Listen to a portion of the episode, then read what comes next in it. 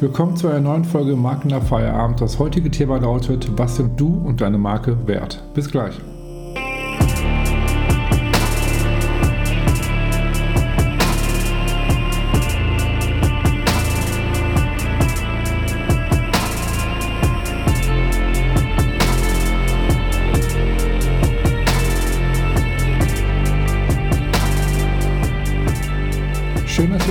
Seid zu einer neuen Folge Marken nach Feierabend. Und wie gerade schon vom Intro erwähnt, geht es heute um das Thema, was sind du und deine Marke wert? Finde ich ein mega wichtiges und auch spannendes Thema. Und ich hatte natürlich auch einen spannenden Gast äh, mit dabei, mit dem ich darüber gesprochen habe, und zwar den Markus Hartmann von Pricing für Agenturen.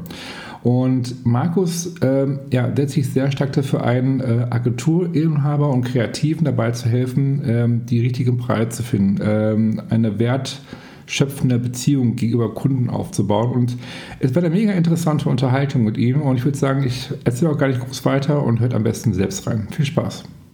Ja, schön, Markus, dass du mit dabei bist heute. Ich freue mich riesig, dass du zu Gast bist. Und äh, ja, ich würde sagen, bevor wir starten, stell dich mal kurz vor, wer bist du und was machst du, damit die Zuhörer wissen, wer du eigentlich bist. Vielen Dank, dass ich heute dabei sein darf. Und ja, wenn ich mich vorstelle, dann sage ich, weil es sehr schnell bei mir um Preise geht, äh, immer, dass ich mit der Frage nach dem Preis selber wohl, wohl am meisten Probleme hatte. Dass ich, wenn, wenn ich Sachen gemacht habe für meine, für meine äh, Kunden, für Freunde, aber auch für andere Menschen, die einfach zu mir gesagt haben, ja, das kannst du offensichtlich gut. Das war Hochzeits-DJ, das war Gestalter von Plakaten. Ich hatte auch mal einen Verlag, eine Internetagentur. Ähm, immer wenn dann die Kunden gefragt haben, was kostet es, ja, dann war ich ein bisschen unsicher. Und diese Frage habe ich für mich auf eine andere Art und Weise versucht zu beantworten und habe gemerkt, das geht nicht nur mir so ähm, und teile heute mein Wissen äh, und meine Erfahrungen und meine Erkenntnisse, äh, um anderen diesen Weg äh, zu erleichtern, da diese Frage besser zu beantworten. Und das mache ich seit bald vier Jahren wirklich mit, mit großer Leidenschaft und, wie ich auch immer wieder höre, auch mit einigem Erfolg für denjenigen, die diesen Weg gehen. Mega spannend. Äh, für wen, also an wen richte ich genau das Angebot? Für wen ist es geeignet? Ja, ich glaube, äh, mitlesen in meinem Blog und äh, bei meinen Webinaren, von denen ich ganz, ganz viele in den letzten Jahren gemacht habe, äh, da, da waren schon alle dabei, von Hochzeitsmessen, Organisatoren, ähm, äh, Wedding Planner ist, glaube ich, da der neudeutsche Begriff, über Rechtsanwälten, Steuerberater, Architekten. Fokussiert bin ich äh, am, am liebsten gegenwärtig, muss ich sagen, auf äh, auf die Kreativen, wenn man das nicht davon ausgeht, dass jeder Mensch kreativ ist. Aber das sind die, die Grafiker, die Agenturen, mhm. die Werbeagenturen, die Internetagenturen. Darauf, da helfe ich gegenwärtig am meisten. Aber wie gesagt, das sind, ich glaube, alle haben damit Herausforderungen von der Gartengestaltung bis hin zum, ja, wie gesagt, Architekten. Und da bin ich, da, zumindest die Ideen lassen sich dort adaptieren. Hm. Gegenwärtig am meisten für Agenturen und für selbstständige Kreative. Ähm, jetzt sind wir ja gerade, gerade über Preis gesprochen, Preisgestaltung und für wen das ist. Ähm, welche Rolle spielt für dich die Positionierung als Marke bei der Preisgestaltung? Also ich glaube, dass es eine, eine Folge ist. Wenn ich was kann, äh, werde ich weiterempfohlen. Wenn ich, wenn ich äh, helfe Menschen, dass sie danach besser stehen in ihrer, ja, in ihrem ganzen, in, ihrem, in, in ihrer wirtschaftlichen Erwartung, also was es ihnen danach äh, unterm Strich auch auf dem Konto bringt, wenn ich äh, helfe, dass Menschen sich dann irgendwie äh, in ihrer Lebensqualität gesteigert fühlen, dann werde ich weiterempfohlen. Dann werden andere Menschen sagen, ui, der kann was oder diese Gruppe von Menschen kann arbeitsteilig was, das mir hilft. Die machen Produkte, die mir helfen. Und ich glaube, das ist dann die Folge, dass man zu dem wird, was dann landläufig als Marke bezeichnet wird. Ähm, aber die Voraussetzung ist erstmal anderen Menschen, ja, durch Arbeit äh, ja, den Lebensstandard zu erheben. Ich denke auch, dass so ähm, gerade zur Preisgestaltung ist ein, enorm wichtiger Punkt für die eigene Positionierung als Marke, als Personal Brand, wie auch immer. Weil so wie du dich verkaufst oder so wie du die Preise auch ansetzt hinterher, so positionierst du dich ja auch im Markt gegenüber anderen. Ne? Deswegen ist das, glaube ich, ein ganz wichtiger Punkt, ähm, was mit zur Positionierung einer Marke auch zielt, so die Preisgestaltung, die Preisstrategie letztendlich halt. Ne? Die Frage, die ich mir stelle, ist halt, okay, Haben wir, gehen wir jetzt mal auf Designer, Selbstständige, die jetzt gegründet haben, die haben jetzt ihr eigenes Business gegründet, die sagen, okay, ich will jetzt bei einem, ne, wir sind dann, wollen ihre eigenen Ideen verwirklichen, die wollen dann eigene Logos entwickeln und, und, und. Und dann kommt so der Business-Teil, wo viele dann so, ähm, ja, ich sag mal, ins Schleudern kommen, die dann sagen, okay, boah, Preisgestaltung, Angebotgestaltung, wie mache ich das und hier und da. Und dann kommt das allererste Kundengespräch, was sie haben. Ich habe viel, viel, viel darüber gesprochen und äh, auch heute ist es noch bei vielen, dass sie sagen, dass die da immer irgendwo, ja, jetzt vorsichtig ausgedrückt, Angst davor haben, dass sie sagen, ähm, die fühlen sich aber irgendwie nicht wohl, die sind, die sind unsicher und wenn dann so das Thema kommt, so Preis und Budget und so weiter, dann ist man halt so ein Tabuthema irgendwie gleichzeitig so. Ne? Ähm, die Frage ist jetzt, warum glaubst du, haben Kreative oft Angst vor Kundengesprächen? Ja, das ist natürlich ein, ein vielschichtiges Thema. Das Erste, was du gesagt hast, das, dem würde ich natürlich voll und ganz unterschreiben, ist, dass der Preis am Ende schon einen sehr, sehr hohen Wichtigkeit haben sollte und am, am meisten unterschätzt wird. Und dadurch, dass er unterschätzt wird und weil, wie du es auch wunderbar beschreibst, äh, sicherlich auch ein paar Glaubenssätze, Vorurteile, vielleicht auch, das ist einfach, es fühlt sich nicht gut an, über Geld redet man vielleicht hm. nicht, zumindest in unseren Breitengraden, äh, dass das dazu führt, dass wir, dass wir dann eigentlich einen Rückgriff machen auf, ja, auf das einfachste, äh, was man eben so hört. Man nimmt dann irgendwelche Kostenkalkulationen, man macht es dann, wie es die anderen machen. Oder, was ich auch immer wieder sehe, dass man gar nicht drüber redet und äh, dies, das ausblendet und dann äh, ja. eigentlich letztendlich so ein bisschen eine Art Enttäuschung vorprogrammiert ist seitens entweder des Kunden, seitens des Anbieters oder seitens beiden, dass man sagt, ja, sieht der ja dann nicht meinen Wert. Jetzt habe ich so viel gearbeitet, jetzt habe ich so reingehängt und das unterstelle ich, dass das so gut wie jeder da draußen macht, dass er für seinen Kunden vielleicht sogar ein Bein ausreißt. Ähm, aber sieht der das denn nicht? Und da muss ich sagen, ja, man sieht es vielleicht nicht, weil wir nicht drüber reden, weil wir vielleicht, wie du gerade auch so schön beschrieben hast, vielleicht so ein paar Sachen uns daran hindern, darüber zu reden. Und da kann man äh, dran arbeiten. Das geht nicht über Nacht, aber die Erkenntnis geht teilweise über Nacht zu sagen, ja, lassen wir uns drüber reden, was ich dir bringe, wie ich dir helfen kann, was du dir erwartest, lieber Kunde. Und allein diese drei Fragen, ähm, wenn ich die dem anderen stelle, dem potenziellen Kunden, können schon Anhaltspunkte geben, dass man selber gar nicht so wertlos oder so, so gering im Wert, also wertlos ist es sicher ganz falsch, aber gering im Wert ist, sondern dass man wirklich vielleicht doch da ein bisschen mutiger sein kann.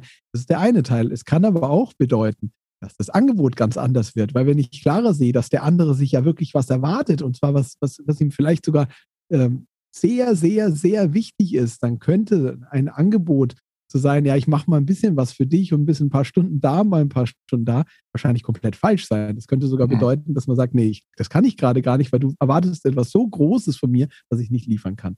Und diese Erkenntnis, die beide Seiten dann haben, dieses Verständnis voneinander, das erzeugt klarere Entscheidungen und, äh, und die Entscheidung für den Kunden und seitens des Kunden für uns.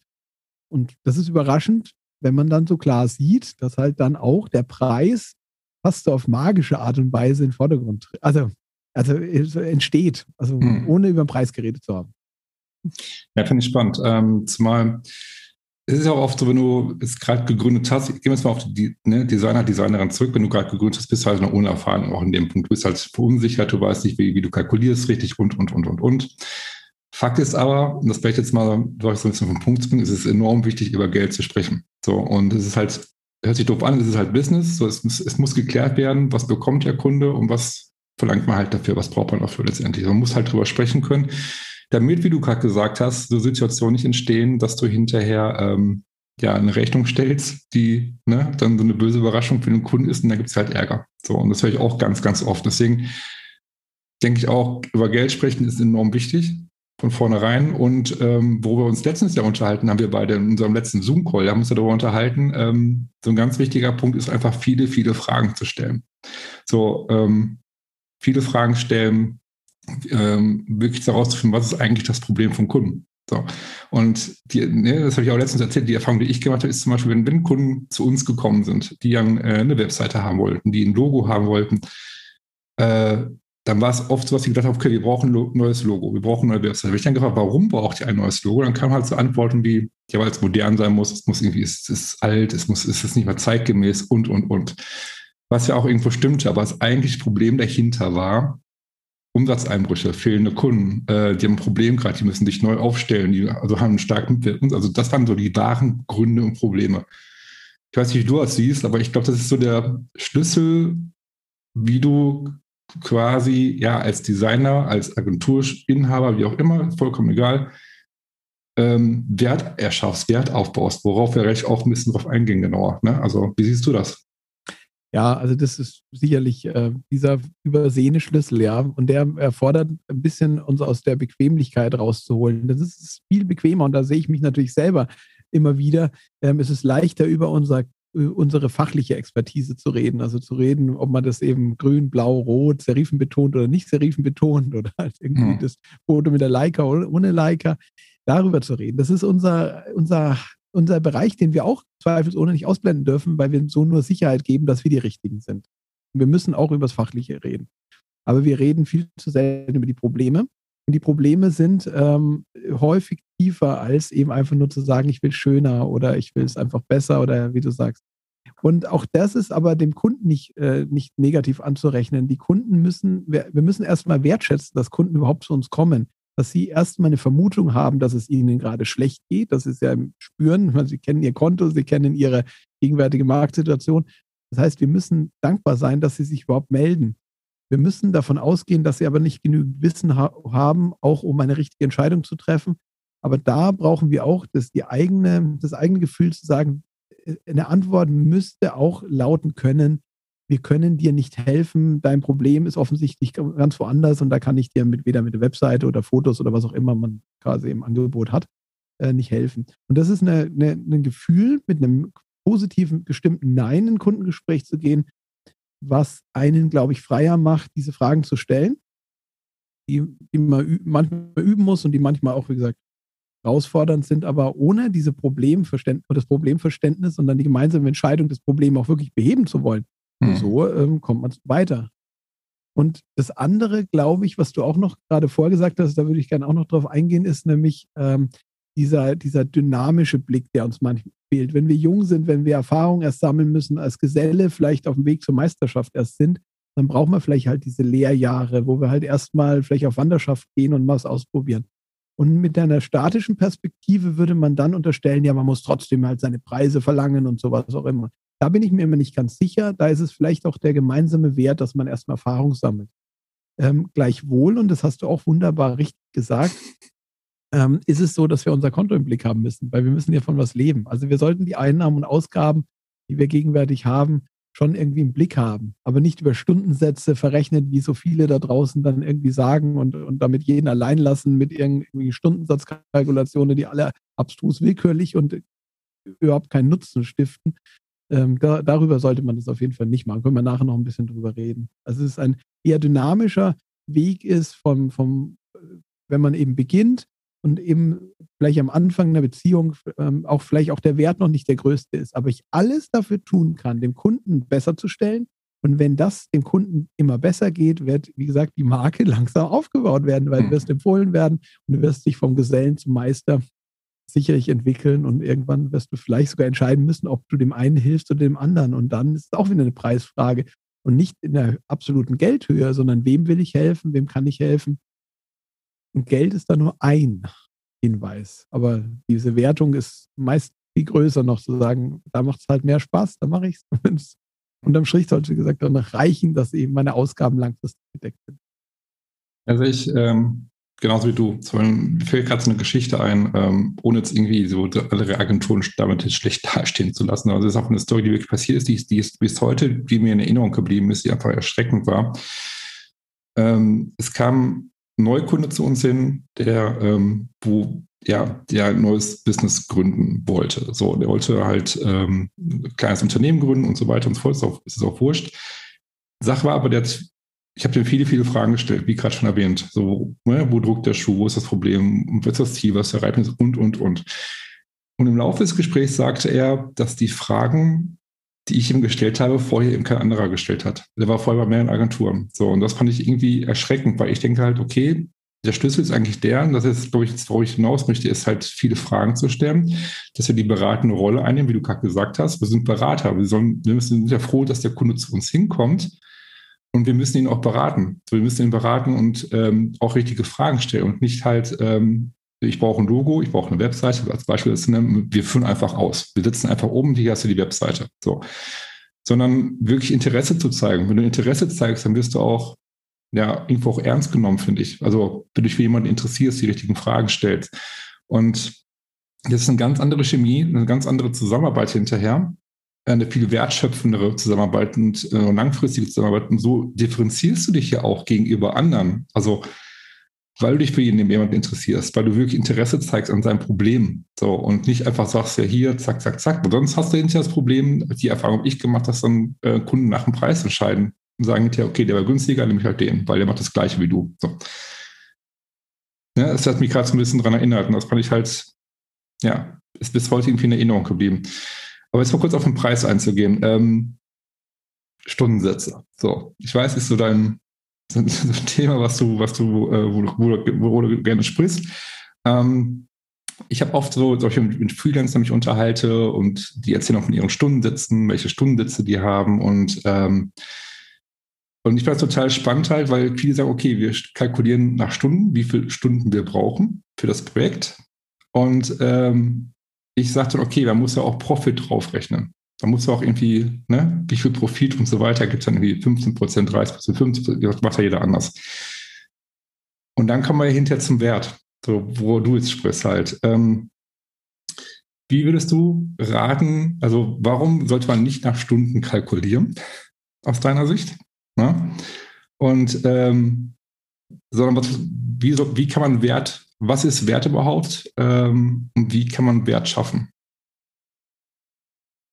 Ich denke, dass der vorherrschende Weg ist, ähm, äh, um diese Frage nach dem Preis zu beantworten, äh, sich an seinem eigenen Aufwand zu orientieren weil ich äh, eben, wie du gerade auch gesagt hast, eben diese Fragen nicht so richtig bis zum Kern stelle. Da würde ich aber niemanden Vorwürfe machen, sondern ich unterstelle sogar ganz vielen, dass sie das intuitiv sogar tatsächlich gar nicht so schlecht machen, hm. ähm, aber sich ähm, trotzdem zu wenig Zeit nehmen für diese Fragen. Also dass, dass, wir, dass wir nicht immer ganz vordringen und diesen, diesen Wert wirklich verstehen, was es dem anderen bedeutet, wenn man ihm helfen kann oder wenn man ihn besser berät.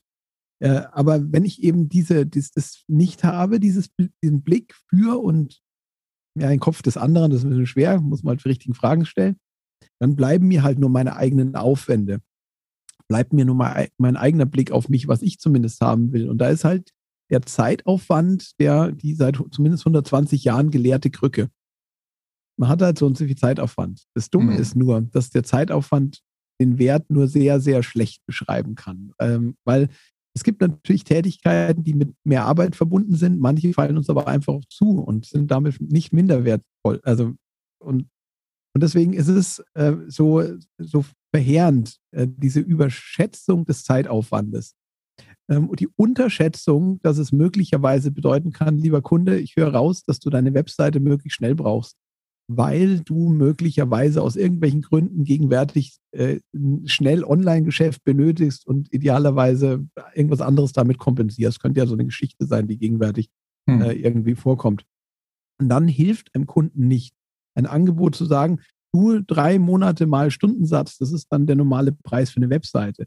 Das würde sogar in eine, ja, sogar in eine, in eine in eine, eine Zwickmühle äh, schaffen, wo er sagt, ja, geht es nicht auch schneller? Und schon sind wir als Kreative wieder angegriffen, weil er sagt, ja, will er unseren Preis jetzt runterfalschen? Nein, er könnte in dem Moment, also es muss nicht, aber es könnte sein, dass er dir damit gerade signalisiert, ich würde auch mehr zahlen, wenn du es bis übers Wochenende fertig hast. Das kollidiert aber wieder mit unserem Glaubenssatz. Hm. Ja, aber wenn ich dann was schnell mache, mal Zeitaufwand, ui, das kann ja nichts wert sein. Doch, es ist vielleicht Gegenteil. Das ist eine sage jetzt mal ganz überspitzt, eine Amazon Prime-Lieferung, Same-Day-Delivery, wenn ich wirklich ein Problem habe, weil ich dieses Teil schnell brauche, dann schon ganz dankbar bin, wenn das heute kommt.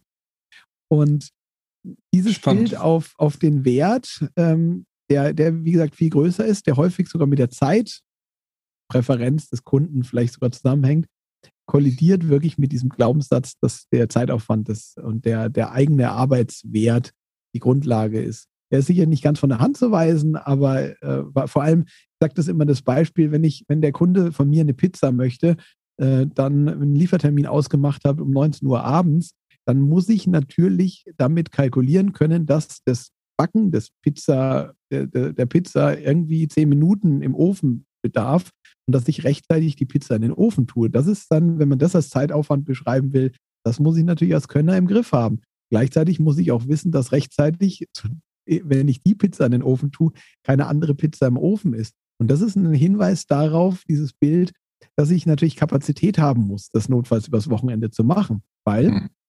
ähm, auch da gibt uns der Zeitaufwand keine richtige Antwort. Wir neigen bei Zeitaufwandsdenken, wo eh jeder den gleichen Stundensatz im Mittel zahlt, egal wie hoch oder niedrig er scheinbar ist, äh, neigen wir dazu, die Warteschlange immer voller zu machen. Wir, wir stopfen immer mehr Arbeit rein, weil wir müssen ja Stunden verkaufen. Was dazu führt, dass in der Symptombetrachtung so gut wie jeder Kreative, dem es gerade, ich sage jetzt mal, besser geht, weil er eben Nachfrage vom Markt verspürt, ähm, das mag ja vielleicht gegenwärtig manchmal auch ein bisschen anders sein, aber in der Tendenz, wenn die Nachfrage dann da ist, ähm, dass wir dann eher das Gefühl haben, na, oh Gott, wie soll ich dem den zusagen, dass er bis Freitag um 16 Uhr das fertig kriegt? Oder wie soll ich denn das zusagen, dass das nächste Woche die drei Projekte, wenn ich ein Verständnis habe, was kann ich denn überhaupt im Monat machen? Das würde ich jedem vielleicht heute im Podcast hier mitgeben.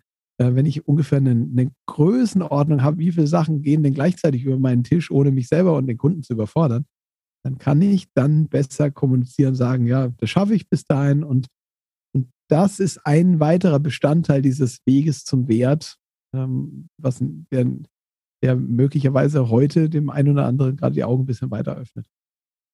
Willst du auch sagen, dass ein wichtiger Schlüssel, der ist, also, also, ich will mich interessieren, wie du das jetzt siehst, ähm, die eigene Expertise. Du hast jetzt jahrelange Erfahrung, du hast jetzt viele, viele Weiterbildungen, du hast, bist Experte in einem bestimmten Gebiet.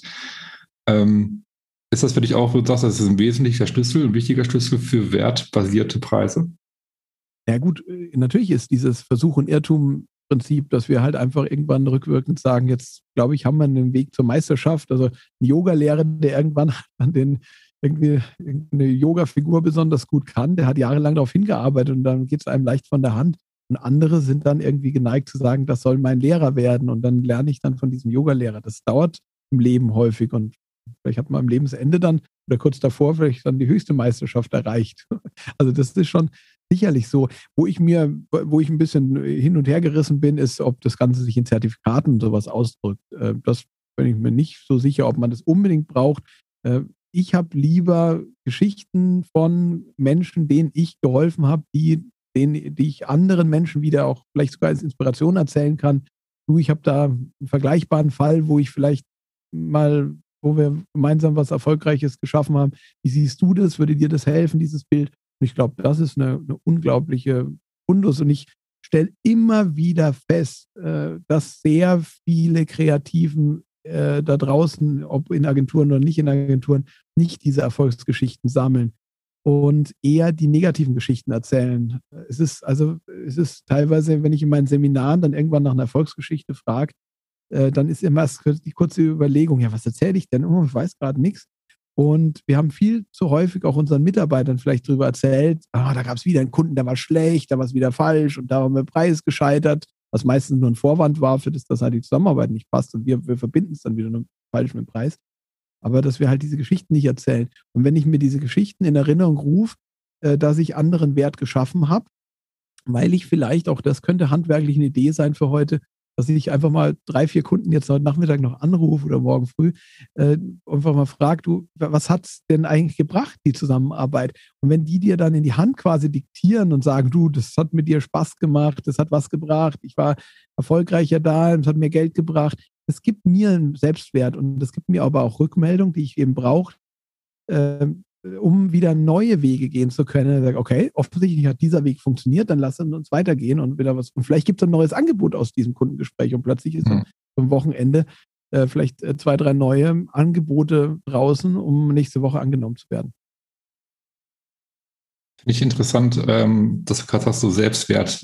Darauf hatte auch mal eine Frage gerade ein bisschen bezogen. Ähm, und zwar, ich finde es wichtig, halt, wenn man jetzt irgendwie Erfahrung hat, man ist ja Experte in dem Bereich. Heißt, ich bin extrem gut in Logoentwicklung beispielsweise. Ich bin extrem gut in das und das. Dass man sich darüber auch bewusst wird, dass man was wert ist. So, heißt, man hat so einen Selbstwert, das meine ich halt, dass man sich darüber auch im Klaren ist, dass seine, seine, seine Expertise, sein, sein Expertenwissen, seine, ne, so professionell ist, dass es auch einen Wert hat. So. Und ich beobachte immer ganz oft, dass viele sich darüber gar nicht bewusst sind. Die sagen halt, es gibt Leute, die machen es günstiger. Es gibt einen, der macht das viel, viel günstiger. So. Und ähm, ich glaube, das ist so ein Schlüssel, auch so ein Problem, was noch für vielen im Kopf drin ähm, hängt, weil sie vielleicht zu verunsichert sind, wie auch immer. Und was du gerade gesagt hast, das vielleicht auch ist, äh, super gut mit dem, mit dem Kunden. Also man neigt ja immer oft dazu, also gerade Kreative neigen oft dazu zu sagen, der der Kunde war total scheiße. So, weil, ne? also jetzt mal ganz klar Deutsch gesprochen, so, weil das, das passiert und der war undankbar und der war unhöflich und es war nur Ärger mit dem und so weiter. Man hört aber wirklich ganz, ganz selten positive Geschichten. Und ich sage immer, der Kunde ist nicht dein Feind.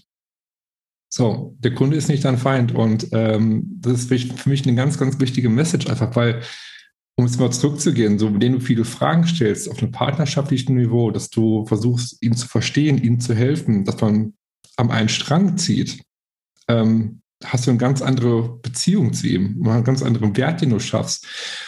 Und jetzt zum Schluss, wenn es einfach nicht funktionieren sollte, wenn der Kunde wirklich, ich mal, schwierig sein sollte, dann ist es halt der falsche Kunde. So, und dann das muss man halt einfach, ne, aber direkt zu sagen, der Kunde ist doof, ist für mich der falsche Ansatz, weil in der Regel, also die Erfahrungen, die ich gehört habe, haben entweder Kunden falsche Erfahrungen gemacht, oder sie sind einfach nicht, ja, die kennen sich auf dem Gebiet nicht aus, sie haben keine Erfahrung. Und da sind wir wieder beim vorigen Teil, wir müssen sie beraten. Ne?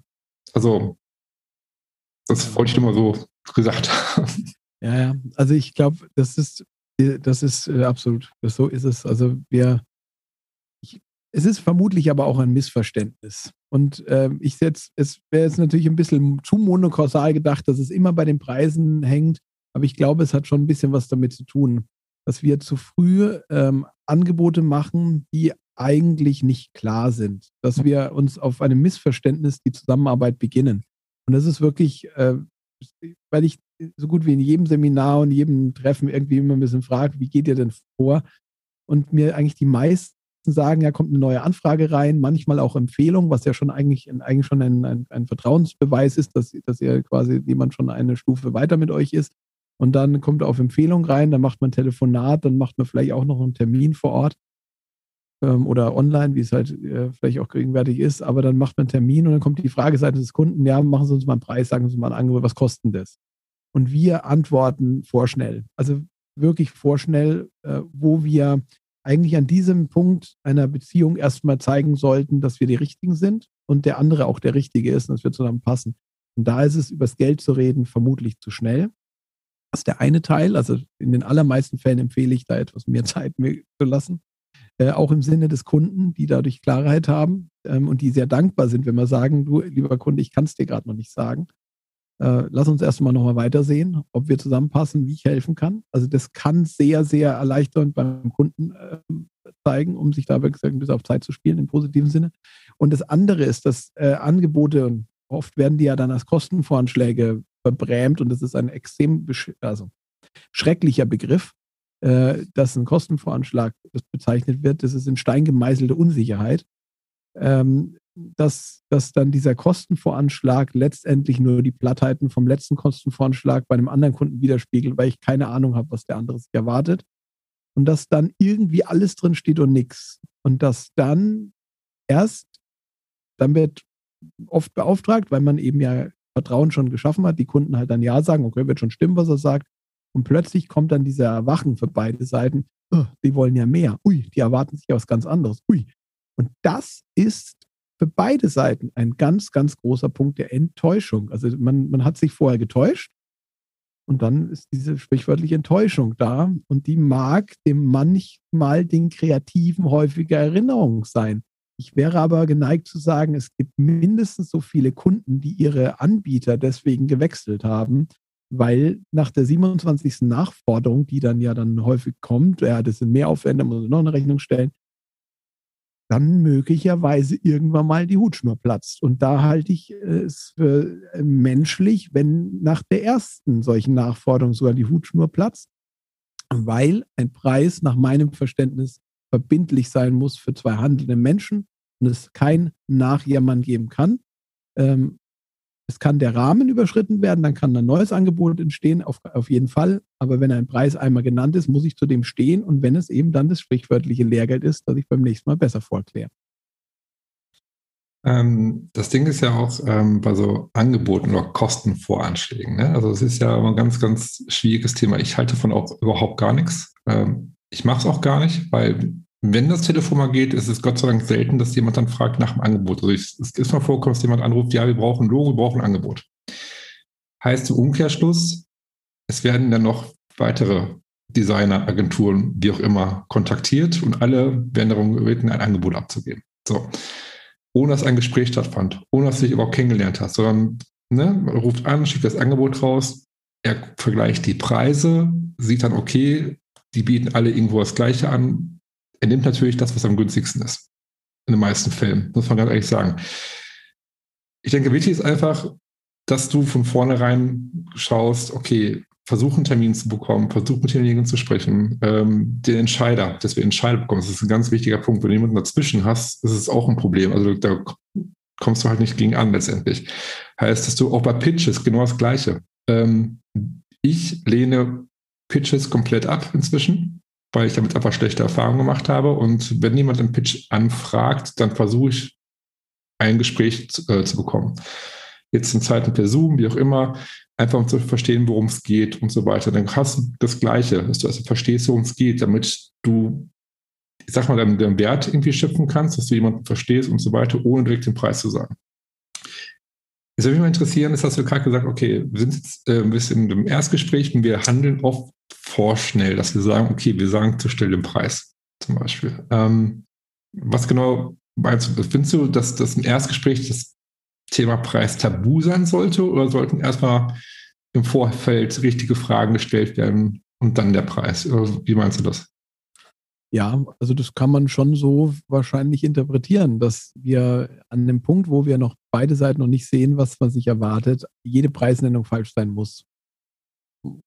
Würde ich so pauschal sogar sagen. Es ist also immer wieder faszinierend und da bin ich auch sehr, sehr dankbar, dass in meinen Seminaren äh, Agenturinhaberinnen und Agenturinhaber da sind, die unglaublich erfolgreich ihre Agenturen schon haben und trotzdem anscheinend die Bereitschaft haben, sich, wie, wie was ich hoch anrechne, äh, sich weiter verändern zu wollen und, und, mhm. neue Erkenntnisse für sich zu suchen, weil sie spüren, da geht noch mehr. Und ich glaube, das kann jeder Mensch für sich sehen, dass er irgendwo noch besser werden kann. Ich habe da auch schon ein paar Baustellen vor mir. Und äh, dass, dass da sehr, sehr gute Agenturenhaberinnen und Agenturen, also alle sind gut, aber da sind wirklich Leute dabei, die wirklich wunderbar verkaufen können. Also im wahrsten Sinne des Wortes verkaufen können, denen würde ich auch alles abkaufen. Die sind einfach tolle Menschen die können das, jeder Einzelne kann das gut, sonst hätte die Agentur nebenbei nicht. Also jeder Einzelne kann auf seine einzigartige Art und Weise verkaufen. Ähm, oft können sie es gar nicht ihren Mitarbeitern erklären, aber das ist halt einfach eine Gabe, die man vielleicht dann irgendwann entwickelt. Aber gut, wir haben diese, diese, diese, diese, diese, Leute, die kommen dann zu mir und die sind teilweise so konditioniert, möchte man fast sagen, auf die Preisnennung anfangen. Und es hat ja auch funktioniert. Es hat bislang immer funktioniert zu sagen, ja, das ist eine Spanne von dort und bis dort. Und die zwingen sich im wahrsten Sinne des Wortes teilweise dazu, einfach zu sagen, nee, dann nenne ich einfach nichts. Ich halte, wenn der Kunde mich fragt, einfach mal, ich halte mich zurück. Und dieses Zurückhalten spiegeln wir dann alle wieder zurück. Das ist unglaublich wertvoll, dass man nicht diesen Anker wirft. Also in der Faltensökonomik wird das ja als Preisankereffekt beschrieben, dass ich ihn nicht in die Ecke werfe, äh, an dem man sich dann festbeißt und der dann wirklich sich ins Gehirn einbrennt auf beiden Seiten und dann tanzt man nur noch um diese eine Zahl rum.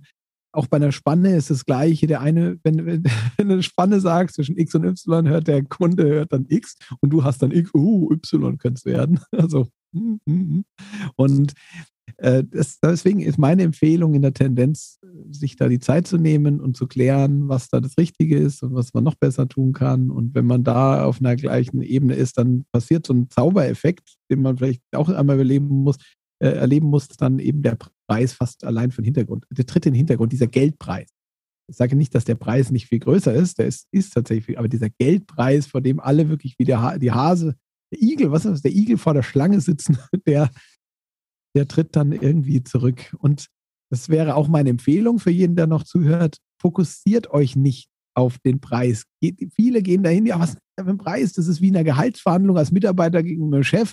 Ja, aber was will ich denn? Wie mache ich es denn? Das, das engt ein. Das macht ein komplett Ding. Anstatt gemeinsam herauszufinden, was man den nächsten halbes Jahr gemeinsam erreichen will, was man schaffen kann, was man in der Vergangenheit geschaffen kann, wie ich helfen kann. Ja. Das sind die Fragen, die letztendlich am Ende eine Antwort finden und dann vielleicht auch ein Preis entsteht. Das würde mich mal interessieren, also ähm, wie du das siehst. Und zwar, es gibt ja die Erfahrung, die ich gemacht habe, ist auch die, dass du mit Neukunden ein Erstgespräch hast, dass du dich kennenlernst, dass du Fragen stellst und und und, und dann kommt irgendwann die Situation, wo der Preis kommt. So. Und auch wenn du jetzt sagst, okay, lass uns erstmal ein paar Fragen klären, lass uns da später vielleicht drüber sprechen, ne, wie auch immer. Ähm, es gibt manchmal auch Kunden, die wirklich dann darauf bestehen, die sagen, was kostet das Ganze jetzt oder wie auch immer. So, und was ich versuche immer im Vorfeld irgendwie so ein bisschen abzufangen, ich sage, okay, ähm, welches Budget wurde denn für das Projekt zum Beispiel eingeplant? So. Es gibt Kunden, die sagen das Budget, so, und dann ne, weißt du auch schon, ob das irgendwie funktionieren kann oder nicht. Aber es gibt auch viele, viele Kunden, das ist halt die Mehrheit, die sagen, die sagen, ich dachte, sie können mir das sagen. So, die drehen das Spiel natürlich ein bisschen um, weil die natürlich ähm, wissen wollen, okay, ne, die wollen irgendwie nicht zu viel sagen, nicht zu wenig sagen. Also sagen wir jetzt mal, okay, du fragst nach einem Budget und der Kunde sagt, okay, dachte sie können mir das sagen. Wie würdest du darauf reagieren? Ja, also du, ich glaube, was du in deiner Beschreibung hier äh, gesagt hast, war ein, eine Sache, ähm, äh, die das eigentlich schon in Richtung weist. Der Kunde denkt im, unter Umständen, sage ich nicht zu viel, sage ich nicht zu wenig. Und so würde meine Argumentation auch lauten, wenn du die Frage nach dem Budget jemanden stellst, von der ich dringend abrate, also ich empfehle diese Frage nicht, ich empfehle sie nicht zu stellen, ich wiederhole das nochmal, ich empfehle sie nicht zu stellen, ähm, muss man davon ausgehen, dass man ähm, den anderen in eine schlechte Position bringt. Wir mhm. unterstellen ja, der weiß erstmal nicht genug davon. Er kann es nicht, sonst hätte er dich nicht angesprochen. Du bist der Könner. Äh, er braucht also Hilfe und wir müssen wertschätzen, dass er Hilfe braucht, aber er weiß nicht wie und er weiß nicht was und was das Richtige ist. Das, dafür will er dich. Und jetzt den anderen zu fragen in dieser hm, schlechteren Situation, was ist das, der, der Preis, den du dafür zurückgelegt hast, führt ihn, wie gesagt, in eine Zwickmühle auch. Und eine Zwickmühle sagt, sage ich zu viel, sage ich zu wenig, weil es ist ja meine Mittel, die ich dem anderen gebe. Wenn ich zu viel sage, uiuiui, wenn ich ihm zu wenig sage, habe ich ihn vielleicht sogar persönlich beleidigt. Äh, das könnte im Kopf auch passieren. Das ist so der eine Teil der Sache. Das nächste ist, dass wir immer natürlich für uns bewusst machen müssen, die Leute, die dieses Budget sagen, wie würden wir selber handeln auf die Frage? Und ich glaube, jeder im Autogeschäft auf die Frage, wie viel Budget haben Sie denn eigentlich fürs Auto zurückgelegt, würde vermutlich zwar einen oberen Topf haben, das mag ich schon äh, mitgehen, dass man sagt, das sollte in der, äh, im Raum liegen, aber ich werde mal, wäre doch blöd, wenn ich jetzt alles sage. Also das ist der nächste Teil der Sache. Und jetzt kommt noch das nächste, äh, meine Empfehlung. Setzt auf das Kundengespräch, versucht herauszufinden, was der andere sich erwartet, was herauskommen soll, was er sich erwartet, wie er danach besser gestellt sein soll. Macht dein Angebot, macht vielleicht noch ein besseres Angebot, äh, wo du sagst, ja, das, wir können auch noch das machen. Und da ist vielleicht eine ganz gute Analogie, dieses, der, Autoverkäufer, der dich vom 3er BMW dann auch mal einen 7er BMW reinsetzen lässt und plötzlich dein Geldbeutel etwas weiter aufgeht und notfalls sogar der ein oder andere sagt, naja, so ein kleiner Konsumentenkredit wäre schon auch noch denkbar. Und plötzlich steigt dieser, die, die Mittel, die verfügbar sind, analog zu dem in dem Fall empfundenen Wert, naja, was passiert, wenn ich von meinen Freunden oder von meinen Kunden oder wo auch immer im 7er BMW mal rumfahre? Ich gönne es mir halt einfach mal. Nicht ähm, super Beispiel. Ehrlich gesagt, habe ich noch nie so gehört. Finde ich aber total passend irgendwie. Ähm, jetzt haben wir ja die ganze Zeit so über, über äh, Preise gesprochen, Wert und, und, und. So, und jetzt, wenn dich der eine oder andere Zuhörer fragt, wie kann man das denn lernen? Wie kann man denn da reinkommen? Wie kann ich jetzt, ich bin unzufrieden mit der jetzigen Situation, ich möchte bessere Preise verlangen können, ich möchte einfach, ähm, ja, wertvoller sein, sage ich jetzt mal. Wie können die das lernen? Wo können sie, also was bietest du genau an? Du bietest ja Seminare, Akademie an, etc. Ähm, was bietest du genau an? Also ich glaube, der erste Weg, das zu lernen, ist wirklich äh, selber es mal zu probieren. Also so ganz viele da draußen, auch in meinen Webinaren, wo ich ganz viele jetzt in den letzten Jahren gemacht habe, äh, die nehmen schon mit, dass eine der äh, starken Fragen sein kann, lieber Kunde, was erwartest du dir davon eigentlich? Und die auf einer ehrlichen, also wirklich ehrlich gestellt, mit dem, mit dem, mit dem Glauben, auch mit dem, mit dem Gefühl dahinter, dass man diesen Auftrag eben nicht braucht, also dass man nicht will, also dass man erst dann Ja sagt, wenn man glaubt, man kann helfen, dieses ist gepaart dazu, gibt ein besseres Gefühl. Das mag natürlich dem einen oder anderen jetzt komplett spanisch vorkommen und sagen, ja, ich brauche ja die Kohle. Ja, das, das, das soll nicht heißen, dass, dass er nicht unter dem Strich dann auch damit Geld verdient. Aber die, die Freiheit zu haben, Nein zu sagen, ist schon ganz gut für, diese, für den Beginn. was erwartest du dir, lieber Kunde? Mhm. Und dann lernen die meisten, dass die Antworten plötzlich auf einer ganz anderen Ebene sind, als so einfach nur, wie wir es gelernt haben, in vielleicht in der, in der, in der, von den vielen anderen, ja, was sind denn Ihre Ziele? Was ist denn Ihr Briefing? Was ist denn Ihr, Ihr Ding? Ja, ja, genau, wir machen das so. Also ich sage nicht, dass das jetzt da draußen so gemacht wird, aber in der Tendenz hören wir bei dem Wort Ziele dann schon eigentlich auf, ja, okay, grün, blau oder Areal oder äh, Comic Sans. Und ähm, das, glaube ich, ist ein guter Einstieg. Und ja, wo kann ich weiterhelfen? Ist sicherlich äh, ein bisschen auf meiner Webseite stöbern, Texte von mir lesen und äh, gegenwärtig vor allem die Agenturinhaber und die Menschen in Agenturen, würde ich doch sagen, dass keiner, der mit mir sowohl online als auch in meinen Seminaren vor Ort trainiert hat, danach schlechter gestanden ist. Also das kann ich äh, aus vielen, vielen, vielen Erfolgsgeschichten, die ich eben auch sammle, äh, sagen, dass gut wie, dass niemand danach sagt, es hat sich nicht gelohnt. Ähm, vor allem glaube ich, was ich persönlich ganz gut kann, ist Menschen so zusammenzubringen, dass sie alle innerhalb kürzester Zeit feststellen, wir haben das gleiche Problem, aber wir mhm. finden gemeinsam einen guten Weg daraus. Jeder Einzelne für sich, aber in der Gruppe ist es schon sehr spannend, das zu sehen, dass es uns allen nicht ganz so einfach fällt, für uns alleine Preise zu finden, weil Menschen den Wert für sich selber nicht sehen können. Es ist viel leichter für mich, deinen Wert zu sehen, indem ich bewundere, wie du Fragen stellst, wie du so ein Podcast-Interview machst, während du möglicherweise sagst, ja, was kann ich beim nächsten Mal besser machen und war es jetzt wirklich mhm. gut? Und dieses Hadern mit sich selbst, besser zu werden, kenne ich selber auch, wo andere vielleicht über mich sagen, ja, der hat was drauf, der kann was. Und das ist in der Gruppe manchmal ganz erhellend zu sehen, wenn der eine Erfolgsgeschichte erzählt und alle anderen den Hut ziehen und sagen, ähm, das können wir beim nächsten Mal auch mit einem besseren Preis, besseren Angebot auch besser greifen. Also da würde ich sagen, liegt ein großer Wert drin, das im gemeinsamen Erleben, was vielleicht um da mal ein bisschen zu schwelgen von den Erfahrungen. Wie oft ähm, bietest du Seminare an? Also am liebsten dauernd. also dieses Jahr sind noch einige Angebote äh, auf der Webseite zu finden, aber es sind äh, sobald die Hotels wieder offen sind, wird es auch wieder in Hotels sein, aber ich habe unglaublich viel Erfahrung, äh, toll gemacht, auch über online. Das ist ähm, in Ergänzung alles super. Ja, okay. Online ist klar, in Corona-Zeiten äh, gar keine Frage. Ne? Gibt ja keine andere Möglichkeit, funktioniert ja auch äh, super online, muss man auch sagen. Natürlich ist es anders, wenn du vor Ort bist, wenn du im Hotel bist. Ähm, wenn du sagst Hotel, ähm, wo, welchen Städten bist du, gibst du die Seminare? Also die das, was ich da anbiete, das, das, das Einstiegsseminar, sage ich jetzt mal für Agenturenhaber, Pricing-Strategie für Agenturenhaber, das findet gegenwärtig in Nürnberg oder bei Nürnberg immer statt. Ah, okay. Äh, da kommen mal alle zu mir. Es ist aber so, dass wer ein bisschen länger sich mit, mit dem Thema hier beschäftigt und das, was ich auch teile, sieht, dass es nur bei Preisen anfängt. Also ich, ich habe den, den am meisten, du hattest das eingangs auch gesagt, den am meisten unterschätzten Hebel, wenn man das so mechanistisch ausdrücken mag, äh, den Preis, äh, den, den, diesen Deckel hebe ich auf, indem ich über Stundensätze rede, dass sie schlecht sind, dass ich Zeitaufwandsdenken eben als schlecht ähm, ähm, bezeichne und dass man einen Weg draus weise, wie man eben dem Kunden bessere Angebote macht und damit Preise findet. Aber das mhm. ist nur der Anfang. Dadurch verdiene ich in Anführungszeichen mehr Kohle. Das kann man unterm Strich schon so sagen. Die Preise werden besser, oft höher. Dadurch nehme ich mehr Geld ein. Aber danach entsteht ein Freiraum. Und dieser Freiraum füllt sich durch eine bessere Arbeitsorganisation, eine bessere Zusammenarbeit auch mit dem Kunden.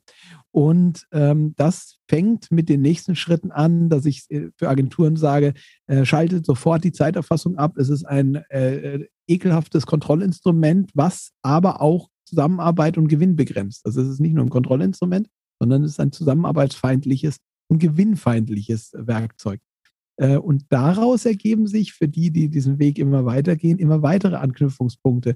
Äh, dass bestimmte Management-Moden, die dann immer durchs Dorf getrieben werden, auch eben nicht gut sind. Also, aber es beginnt nach meinem Bild alles damit, eben bessere Kundengespräche, mehr Einnahmen in dem Sinne dann auch zu erzeugen, um mir diesen Freiraum aus diesem übertragenen Sinne Hamsterrad zu schaffen, wo ich einen Auftrag nach dem anderen annehmen muss, ähm, um dann eben an Zusammenarbeit, Organisation, Führung miteinander äh, besser noch zu arbeiten. Und dann auch natürlich die Marke äh, letztendlich noch stärker wird. Weil das, glaube ich, ist auch wieder hier die Folge. Ja, zumal so Zeiterfassung. Ich finde ich find Zeiterfassung an sich sind das coole Tools, aber nicht für den Zweck wie du gerade beschrieben hast, sondern vielmehr, ich, ich finde es interessant zu gucken, intern, wie lange arbeitet man wirklich an Projekten und einfach ein Gefühl für, zu bekommen, gerade am Anfang, äh, wie lange braucht man eigentlich dafür? Ne?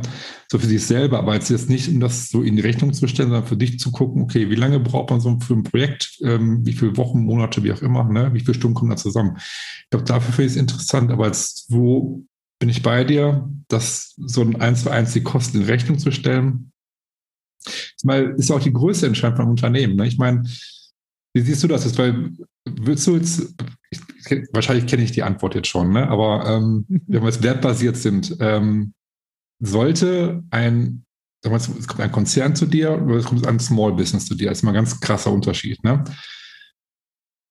Verlangst du den gleichen Preis oder machst du zwei verschiedene Preise, also quasi Unternehmensgrößen abhängig?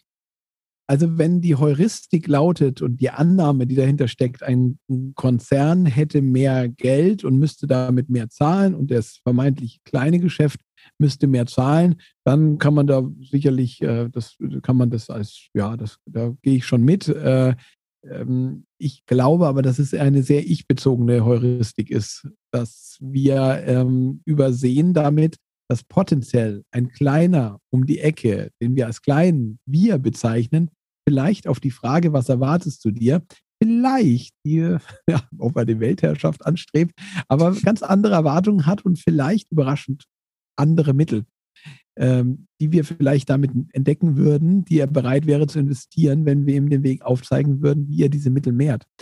Und deswegen glaube ich, ist diese Heuristik, ich mache mich davon auch nicht ganz frei davon, ähm, nicht die beste, ähm, aber sie ist immer noch besser äh, als äh, es nicht zu tun. Und ich glaube, es diskriminiert ähm, den vermeintlich kleineren noch viel mehr, wenn ich den gleichen Preis beim Konzern verlangen würde.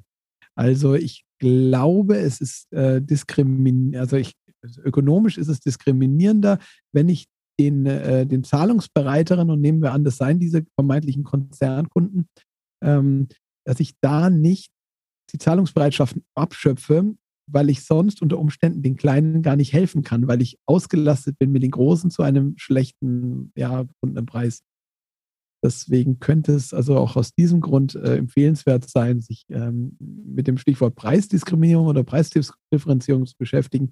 Und ja, die äh, noch kürzere Antwort lautet, jeder einzelne Handel findet seinen eigenen Preis und damit auch jeder einzelne Kunde in der jeder einzelnen Situation. Ähm, so wäre zumindest die ganz pauschale Antwort. Ja, finde ich ähm, spannend. Zumal ich denke auch denke, okay, wenn du jetzt einen Preis hast, nehmen wir mal als Konzern, hast Preis X, ne? und ähm, wenn du jetzt den gleichen Preis verlangen würdest bei einem kleinen Unternehmen, wäre es auch irgendwie nicht fair dem gegenüber. So, und ja, muss man auch sagen. Genau. Also es ist, äh, der Fachbegriff ist tatsächlich so wirklich so, so wie er genannt wird, Preisdiskriminierung.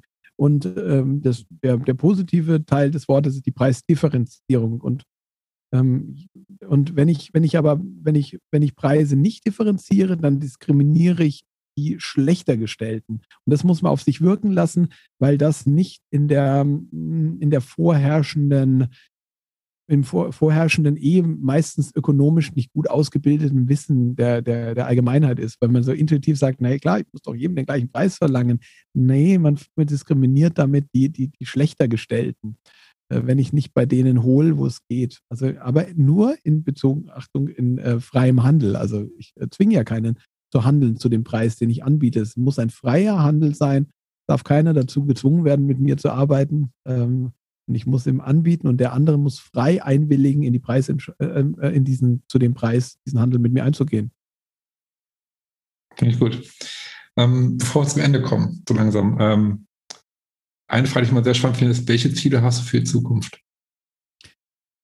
Ich, äh, also ich meine, naja, also ich bin ein großer Freund, der das, das äh, Schritt für Schritt und man macht immer weiter.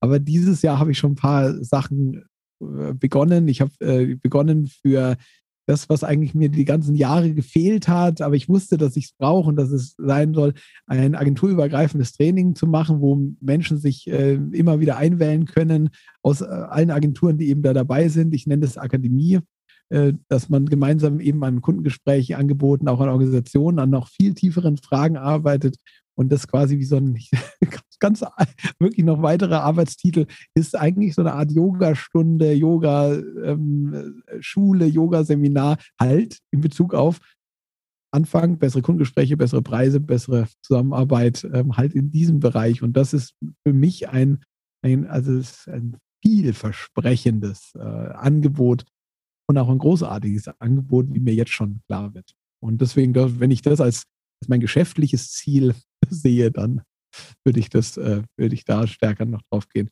Und noch eine Sache vielleicht, die mir äh, sehr ans Herz gewachsen ist, weil ich die eigentlich so am liebsten schon immer so gestartet bin, äh, ist äh, menschliches Handeln und unternehmerisches Handeln zusammenzubringen. Und da habe ich äh, ein, ein neues Angebot auch geschaffen dieses Jahr, der, zum zweiten Mal, äh, wo eben Unternehmerinnen und Unternehmer zusammenkommen, in einem freien Raum drei Tage lang zu arbeiten und viele dieses Ballast, äh, der, von dem Ballast äh, hinter sich lassen, dass man müsse das so tun. Die Betriebswirtschaftslehre ist da ganz besonders so genannt, das Controlling ist da genannt, die Kostenrechnung ist genannt ähm, und viele andere Managementmethoden und Moden, wie zum Beispiel OKRs, was momentan wie so eine Sau durchs Dorf getrieben wird im Agenturumfeld auch wieder ist da angekommen ist, dass ich mit daran arbeite, ein, ein, ein Entscheidungs, Weg zu finden für den Einzelnen zu sagen, ist das eine für mich nützliche Methode oder ist es sogar, was ich in den allermeisten Fällen unterstelle, eine schädliche Methode? Und ähm, da könnte man dieses, dieses Angebot noch äh, überschreiben mit dem Ding, die meisten dieser Dinge sind besser wegzulassen, als hinzuzufügen. Einzuführen finde ich immer schon ganz schmerzlichen Begriff. Wenn ich was in der Agentur einführen muss, dann tut es mir schon immer weh. Und äh, deswegen, das ist, wenn ich da noch ein Ziel habe, ja, das würde ich gerne noch viel größer machen und äh, der eine oder andere vielleicht äh, jetzt da Lust drauf hat, da dabei zu sein. Äh, ich freue mich wie ein Schnitzel auf diese drei Tage. Die nächsten, die sind dann Ende April. Ich werde es auf jeden Fall spannend äh, verfolgen. Das würde mich mega interessieren, was du machst. Und ähm, zwei letzte Fragen noch. Ähm, die eine ist, wo findet man dich? Also wenn jetzt Zuhörer, Zuhörer sagen, okay, ich finde es mega, mega interessant, was du gerade äh, erzählt hast, ich möchte gerne mehr darüber erfahren, ich bin interessiert, äh, darüber mehr zu lernen. Wo finden sie dich? Ne? Also du bietest ja auch Webinaren, hast du gesagt. Ne? Also und. gegenwärtig am besten natürlich über Google und, und Markus Hartmann immer ganz einfach. Pricing für Agenturen ist der, die Webseite, so wie sie gegenwärtig heißt. Und äh, ja, Webinare für den einen, der das jetzt aktuell hört, es wird ein Webinar in, in, in, nächste Woche wieder geben. Das ist dann das sechste Webinar in diesem Jahr.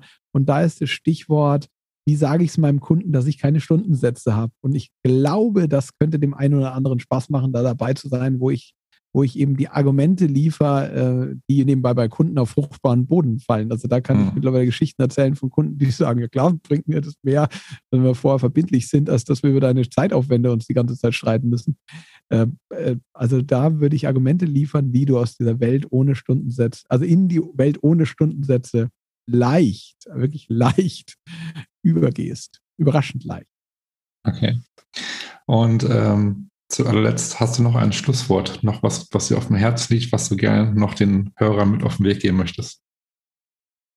Ja, also da würde mir so ganz spontan einfallen, dass es wirklich mit dem nächsten Kundengespräch beginnt. Diese Angst vor dem Preis, die eigentlich Ding, die am Anfang ja auch ein bisschen ein Thema war, so wie du es gefragt hast und wie ich es auch selber bei mir festgestellt habe, dass man nicht über das Geld redet, beginnt damit, dass ich mir bewusst mache, dass ich dem anderen helfe und mit dem nächsten Kundengespräch zwei, drei andere Fragen stellen kann und die lautet vielleicht die erste, die du mitnehmen kannst, was erwartest du dir und woran würdest du, lieber Kunde, erkennen, dass es für dich erfolgreich ist?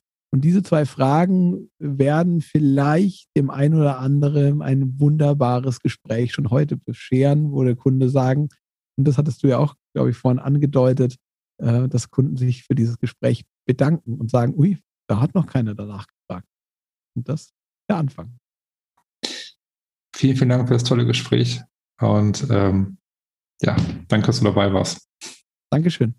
Das war das Gespräch zwischen Markus und mir und ich hoffe, dass ihr es genauso interessant und spannend fandet wie ich, was Markus zu erzählen hatte. Und äh, ich würde mir wünschen, wenn ihr den einen oder anderen Tipp, den Markus äh, gegeben hat, jetzt mit in euren Alltag mit einbinden könnt. Wenn ihr zum allerersten Mal als reingehört habt und diesen Podcast bisher nicht kanntet, würde ich mich wahnsinnig darüber freuen, wenn ihr mir eine positive Bewertung bei iTunes hinterlassen würdet. Und äh, wenn ihr keine Folge mehr verpassen wollt und auch keine Webinare und Events rund um das Thema Marke, so abonniert unseren Newsletter. Den findet ihr auf unserer Webseite burn.agency unten rechts im Footer. Der erscheint einmal im Monat und ist zu 100% werbe- und spamfrei. Schön, dass ihr dabei wart und bis zum nächsten Mal. Ciao.